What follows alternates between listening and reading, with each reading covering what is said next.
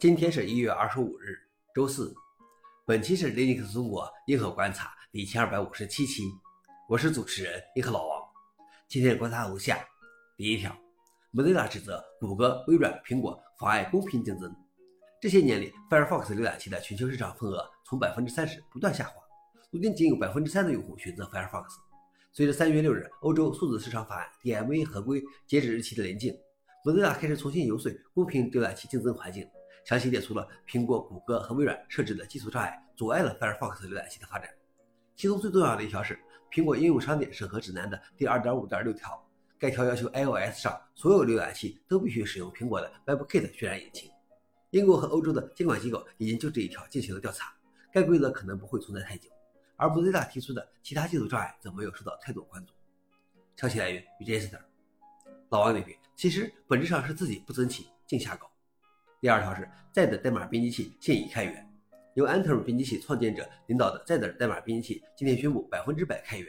Z 是一款高性能代码编辑器，带有多线程和 GPU 加速，拥有从内置终端到 VIM 模式等一系列功能。到目前为止，Z 代码编辑器只有 macOS 版本，公告中没有透露 Linux 的细节。但随着它的开源，Linux 系统也有望支持。公告称，未来我们可能仍会针对商业和企业用例提供专有产品。但我们始终希望专有代码与我们的开源代码相比只占很少一部分。他们承诺其创收需求绝不会影响用户使用，也不会显示任何横幅广告。消息来源 f o r e n i x 老王点评：可能有点生不逢时吧。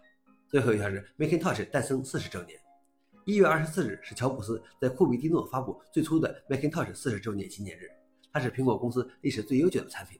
该公司至今仍然表示，Mac 是苹果公司的基础。最初的 Mac 售价两千四百九十五美元。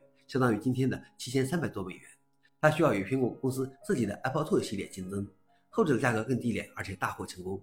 它是一第一台采用鼠标驱动、菜单式用户界面，而不是简单的命令行的流行的个人电脑。消息来源：Word。老王认为，或许 Mac 还可以继续兴盛下去。以上就是今天的硬核观察。想了解视频的详情，请访问随附链接。谢谢大家，我们明天见。